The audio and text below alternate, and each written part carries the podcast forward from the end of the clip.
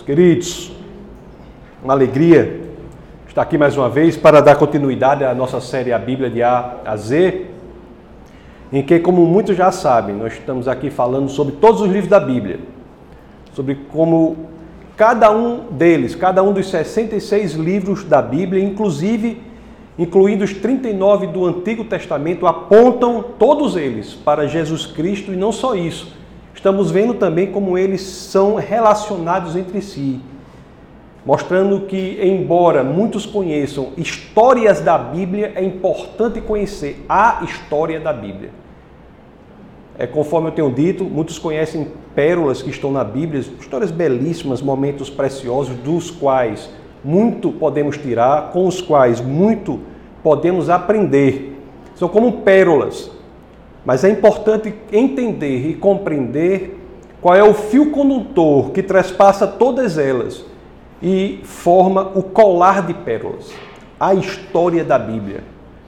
Conforme eu digo, essa história que começa com um casal no jardim termina com a grande multidão em uma cidade e que a chave interpretativa dela, a maneira de você compreendê-la, não é um conceito, não é uma ideia, mas é uma pessoa, a pessoa de Jesus Cristo. É por isso que hoje eu ainda vou aqui me manter no livro de Isaías, grande profeta Isaías. A pessoa, quando eu morrer, a pessoa que eu vou marcar uma audiência com ele é Isaías, porque o que Isaías viu e vivenciou, o que Deus mostrou para Isaías, foi algo impressionante. Ele viu coisas que realmente são incríveis. Creio que Isaías deve ser dos profetas o mais citado no Novo Testamento. Isaías teve um ministério profícuo longo, né, por seis décadas, passou por quatro reis. Um homem de Deus. E eu tenho a impressão que se nós entendermos o que falamos no culto retrasado, no culto passado e no culto de hoje, só no livro de Isaías nós temos uma visão geral do que foi o núcleo do ministério de Jesus Cristo aqui na terra. No domingo passado, o outro anterior, falei sobre Isaías 6, capítulo 6, quando ele teve a visão da glória de Deus. A glória é tão grande, tão grande, a glória de Deus que é Jesus Cristo, era tão grande, tão grande, que ele não conseguiu nem olhar para o rosto, viu só as roupas e as roupas não cabiam nem no templo. O templo que era o símbolo da relação do homem com Deus. Nem a glória de Deus cabia no templo. E vimos no culto passado, quando estudamos Isaías 42, conjuntamente com o capítulo 53, nós vimos que essa glória, desce à terra para exercer um ministério específico de nos resgatar. Esta glória tão impressionante, tão grandiosa, se despe da sua posição, desce à terra para exercer o ministério central, central de Cristo, cuja simbologia mais importante é, sem dúvida, a cruz. Era tão impressionante o que Isaías viu que ele após ter a visão, quando ia escrever, ele começou assim: olha, se eu contar isso aqui, vocês não vão acreditar. Não vão acreditar. Mas eu vou escrever assim mesmo, porque, né? Visão de Deus. Aí ele escreve lá, né? Aquela glória de Deus que ele viu, estava lá no capítulo 6. Quando ele vai descrever no capítulo 53, ele vê um homem desfigurado, humilhado. Um homem completamente desfigurado, torturado que foi Jesus Cristo no seu sacrifício para pagar o preço por nós. E agora, hoje, falando ainda sobre Isaías, no capítulo 55, verso 1, hoje eu vou falar basicamente sobre um verso. É uma aprove ao Senhor que a pregação de hoje fosse simples. Um verso. Mas eu quero dizer que esse verso, se entendido, parece ser uma antecipação daquilo que muitos consideram o coração das Escrituras, que está lá em João capítulo 3, verso 16, que é o coração das Escrituras, diz: Porque Deus tanto amou o mundo, ou amou o mundo de tal maneira que, que nos deu seu Filho unigênito, para que todo o que nele crer não pereça, mas tenha vida eterna. Eu vou mostrar para vocês como este conceito já estava em Isaías, capítulo 55, verso 1. É o que Deus faz, o ministério de Cristo. Na realidade, eu vou falar hoje em termos assim diferentes. Vou falar como se fosse em termos de negócios. É curioso, mas o que Deus ele propõe, ele faz uma proposta. Deus faz uma proposta, como se fosse assim: eu faço uma proposta, você quer ou não? A proposta dele é assim: você crê em mim e eu morro por você, para que você não pereça. Basicamente, o ministério de Cristo é isso. Você crê em mim e, em contrapartida, a minha morte será por você, para que você não pereça. Fechado? Está fechado sim ou não? O cristão se formos descrever o cristão dessa forma, é aquele que diz a essa proposta de negócio, diz fechado. O não cristão é aquele que ainda não fechou esse negócio, não concordou com essa proposta. Deus oferece algo a você e a você cabe crer. Em Isaías 55, conforme eu venho falando, tem uma situação que, na minha opinião, é extremamente curiosa.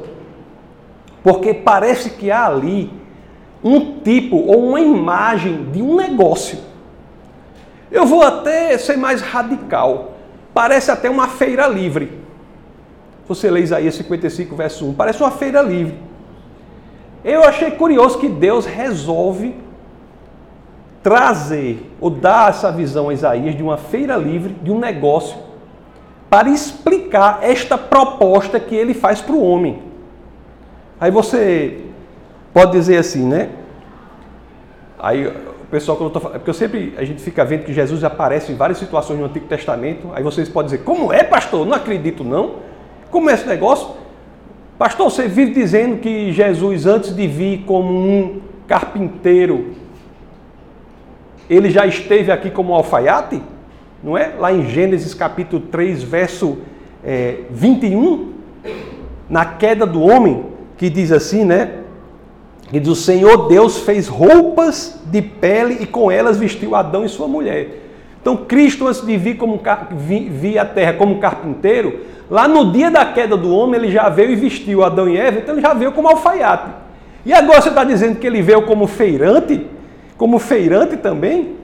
Bom, é uma imagem que Deus dá para Isaías em certo sentido, parece que a imagem é que como Jesus fosse mesmo um feirante.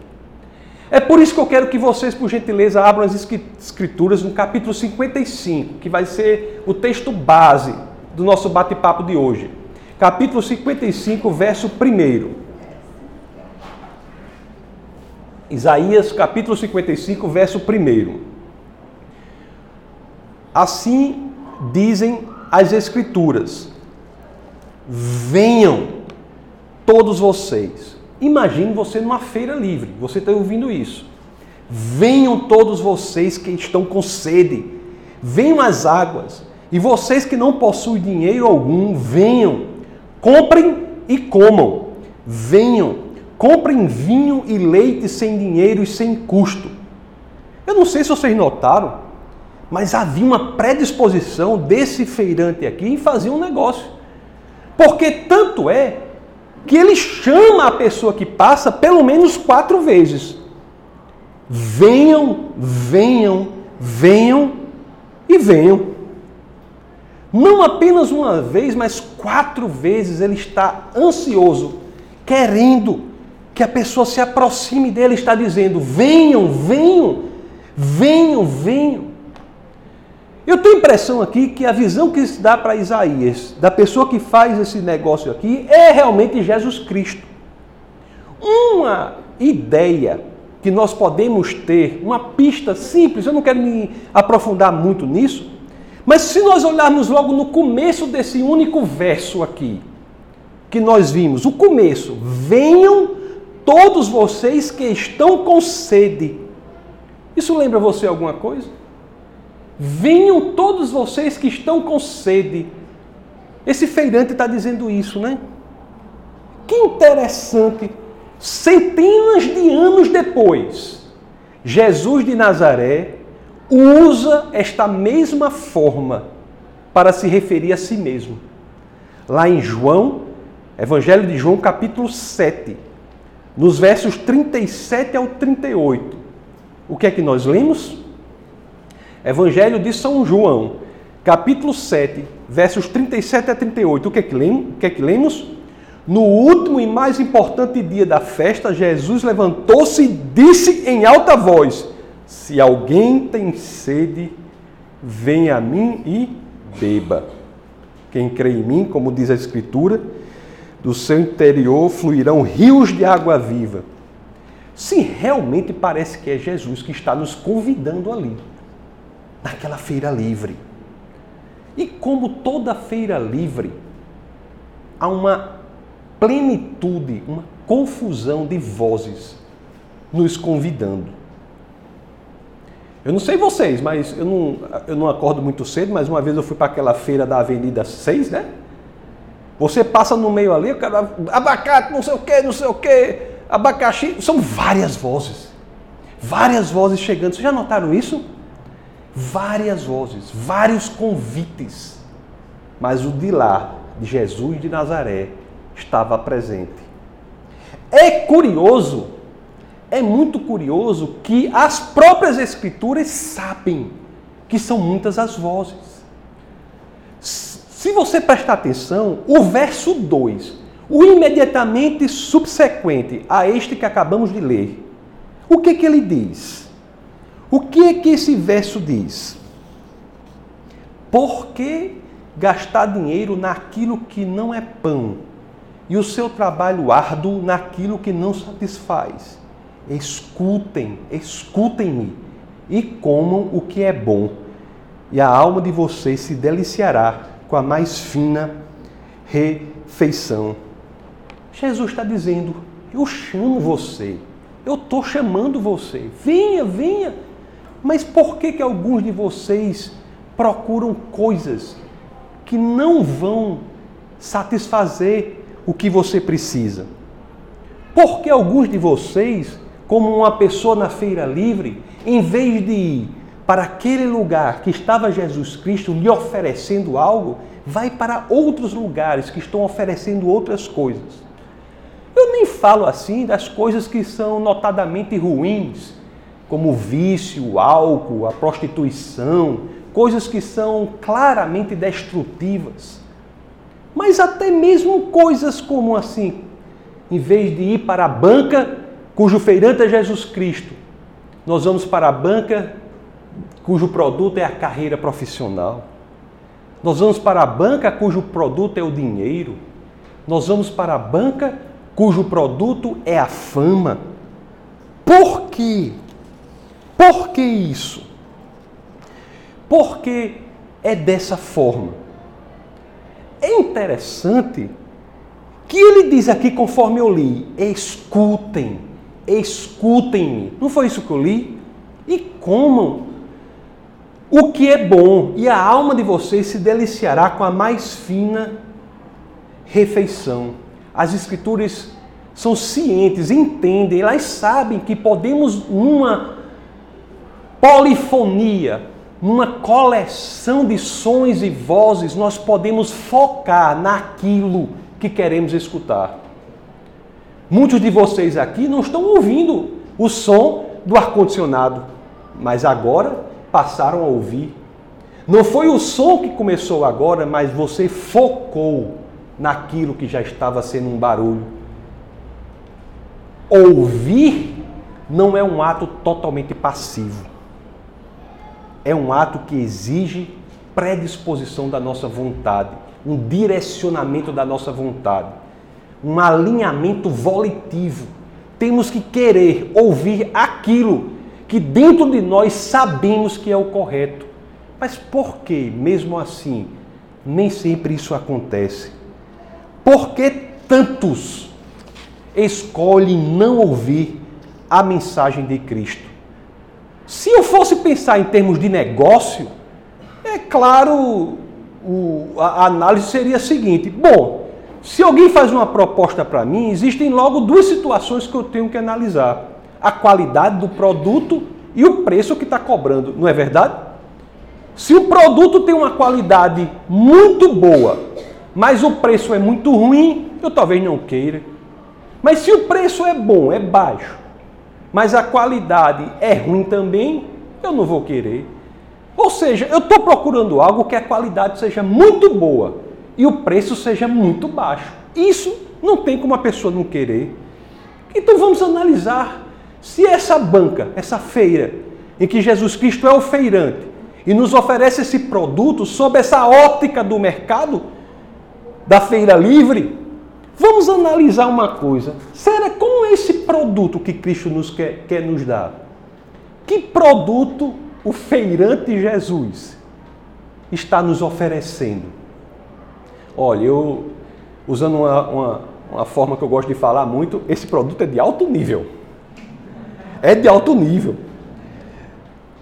Segundo as Escrituras, é a solução definitiva para a nossa sede. É a resposta para os vazios mais tenebrosos de nossa alma. Imagine-se, meu querido, assim mesmo, numa sede muito grande, uma sede que não proviesse do seu sistema físico, mas dos pontos mais secretos da sua alma. Imagine você com essa sede. E o que é que esse feirante oferece?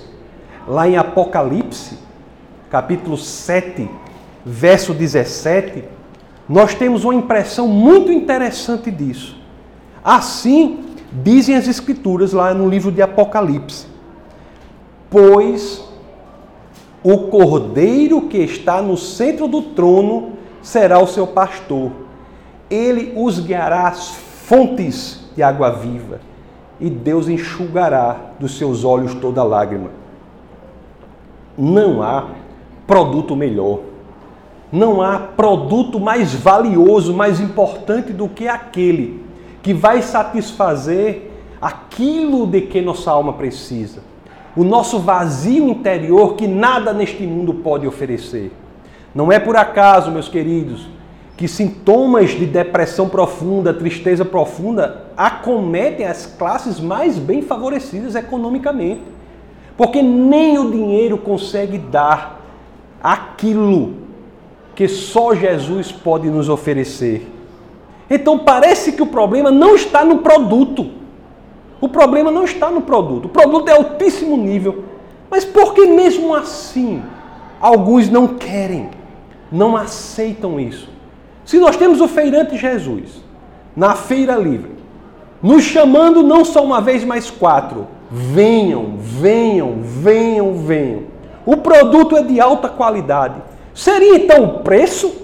Porque mesmo se o produto fosse, for de alta qualidade, mas o preço for exorbitante, a gente não vai querer comprar, não é? Não é todo mundo que quer comprar um carro desse bem caro assim, né? Que é a, a Ferrari, a, como é o outro aí, Sandé, Lamborghini, né? Esses carros muito caros, esses carros muito caros assim, o produto é de alta qualidade, mas o preço é muito alto. Então será que o preço é muito alto desse produto tão valioso? Será que é isso? Será que é este o motivo? Vamos voltar ao mesmo verso que lemos no começo. Isaías capítulo 55, verso 1. E vamos ver o que, esse verso fala sobre o preço desse produto que o feirante Jesus está nos oferecendo. Venham todos vocês que estão com sede, venham as águas, e vocês que não possuem dinheiro algum, venham, comprem comam, venham, comprem vinho e leite, sem dinheiro e sem Custo? O quê? O melhor produto do mundo? E quanto de dinheiro para isso? Zero. Meu amigo, o pastor Smith ele diz uma coisa interessante. Ele diz assim, ó, na feira, se fosse uma feira, no mercado, eu estou usando feira porque é mais aqui para nós, né? Na feira, o que que nós vemos lá? Os feirantes brigando para aumentar o preço do produto, não é verdade? Hein? Basta lá no, no você vai para qualquer mercado, mercado armênio, árabe, o mercado aqui do Alecrim, qualquer lugar do mundo, qualquer mercado as pessoas estão brigando para aumentar o produto. Mas esse feirante é diferente. O feirante Jesus briga para baixar o preço. Parte significativa, preste bem atenção. Parte significativa da má interpretação bíblica é achar que você deve pagar um preço por sua salvação. Lembra-se das indulgências? Ou de algumas práticas que até hoje igrejas que se dizem cristãs fazem? Cobram pela salvação? Se a salvação, e aqui o que eu vou dizer é o que dá título ao nosso bate-papo de hoje. Se a salvação fosse um produto vendido em um leilão, o ganhador seria aquele que desse a oferta mais baixa. No leilão da salvação, ganha a oferta mais baixa. Jesus está gritando: Você quer comprar a salvação? Vamos lá, vamos lá. Imagina o leilão. Olha, a salvação você quer comprar? Vamos lá. Quem dá o menor lance? Quem dá o menor lance?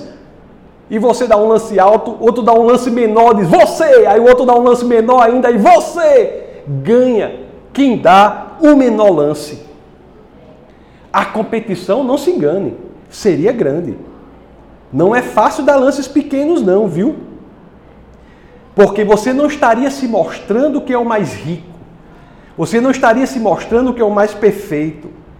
Você não estaria se mostrando que é aquele mais independente dos outros e de Deus. Não. Na competição, para ver quem dá o lance mais baixo, você estaria se mostrando que você é o mais necessitado de Deus. Deus quer um coração quebrantado diante dele. Deus não quer o seu dinheiro. Deus não quer a sua fortuna. Nada que você tenha compra a salvação do Senhor. Nossos dízimos e nossas ofertas não são causa da nossa salvação. Por mais dinheiro que você dê nessa igreja, você não está comprando a sua salvação com isso. É muito importante saber isso, meus queridos. A fidelidade em dizimar, em ofertar, talvez seja sintoma de um espírito salvo. Alguém que é salvo dizima com alegria, porque sabe que tudo provém do Senhor, mas não dizima ou oferta querendo receber algo em troca. Não dizima por constrangimento, mas dizima com alegria. Achar que dar algo a Deus é como fazer um investimento meus queridos, é tentar trazer a lógica do mundo para a lógica de Deus, quando o nosso chamado principal é exatamente o contrário levar a lógica de Deus para a lógica do mundo. Para a sua salvação, só há uma oferta aceitável: o seu coração. Não é por acaso que, quando Jesus confrontado diante da situação de se devia ou não pagar impostos. Estão lembrados? O homem levou a moeda e disse: Vou pagar impostos. Ele olhou para a moeda e disse: Qual é a esfinge que tem aí? Qual é a imagem que tem aí? É a de César? Ah, dê a César o que é de César. Eu estou interessado na imagem que está no seu coração. Salvação é dom gratuito de Deus, meus queridos. É dom gratuito de Deus. Para todo mundo? Não. Para uma elite. Que elite? A elite que é feita por aqueles que creem. A salvação não é para todo mundo, não. É para todos os que creem. Todos os que creem. Está disponível para todos. Mas só é para aqueles que genuinamente creem. Mas quando entendemos no âmago do nosso ser que é dom gratuito, é um presente, é um dom do Senhor para nós. Logo me veio à mente uma ideia. Se é dom gratuito, vocês notaram qual é o verbo que é utilizado nesse verso que acabamos de ler, que já lemos algumas vezes? Vamos voltar ao verso Isaías 55:1. Venham todos vocês que estão com sede Venham as águas, e vocês que não possuem dinheiro algum, venham, comprem e comam. Venham, comprem vinho e leite sem dinheiro e sem custo. Se é dom gratuito, por que o uso da palavra, do verbo comprar? Comprem. É porque, embora seja gratuito para a gente, Deus comprou por um altíssimo preço, que é o sangue de Cristo. E você também pode comprar, mas o preço desta venda já está pago. Meus queridos, vamos ser sinceros. Parece um bom negócio ou não? Parece um bom negócio ou não? E por que, que muitos não fecham esse negócio com Cristo? Por quê? Eu sempre fico pensando. Eu sei que muitos ficam até indo à igreja, analisam a proposta e devem analisar. O cristianismo é para ser susceptível à análise, ao escrutínio, à investigação. Esgote a sua análise até você não aguentar mais. Mas ficam anos, às vezes, alguns, olhando o produto, conversando sobre o produto, conhecendo às vezes mais e mais sobre o produto. Tem altos conhecedores desse produto que Jesus está vendendo, mas não saem daí. Aí vem um dos princípios mais aterrorizantes do bate-papo de hoje. Saber muito sobre o produto que Cristo nos oferece não é comprá-lo. Você pode até comprar um produto sem conhecer, não pode?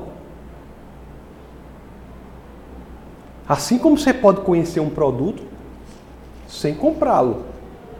Eu tenho um, amigo meu que é um especialista em informática. Ele sabe tudo de computador, trabalha assim, algumas coisas que eu preciso há anos, mas ele não tem computador. Ele disse, eu gosto de computador, é porque ele passa o dia todo, ele não tem nenhum computador dele, ou seja, ele sabe tudo sobre aquele produto, mas ele não tem nenhum. Às vezes acontece na igreja também. Pode ser até que nessa igreja tenha alguém nessa situação. Não há, meus queridos, problema em você conhecer mais e mais sobre a salvação. Não há. Mas, por favor, não diga por aí que essa igreja não ensinou a você que, por mais que você conheça a salvação, esse produto só será seu se você resolver comprá-la, mesmo que Jesus Cristo pague o preço. Analise-se a si mesmo. E identifique em que situação espiritual você está, em que momento espiritual você está. Está ouvindo a voz de Deus nessa feira? Será que está seguindo para outra voz?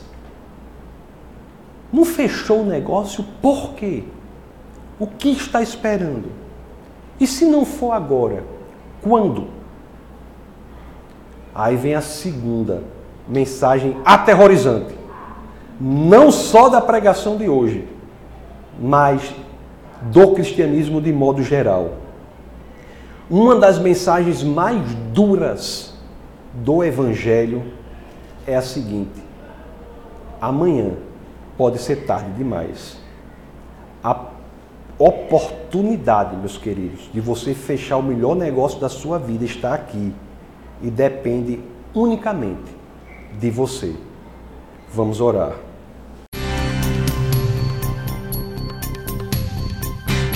Essa foi uma produção do Ministério Internacional Defesa da Fé, um ministério comprometido em amar as pessoas, abraçar a verdade e glorificar a Deus. Para saber mais sobre o que fazemos, acesse defesadafé.org.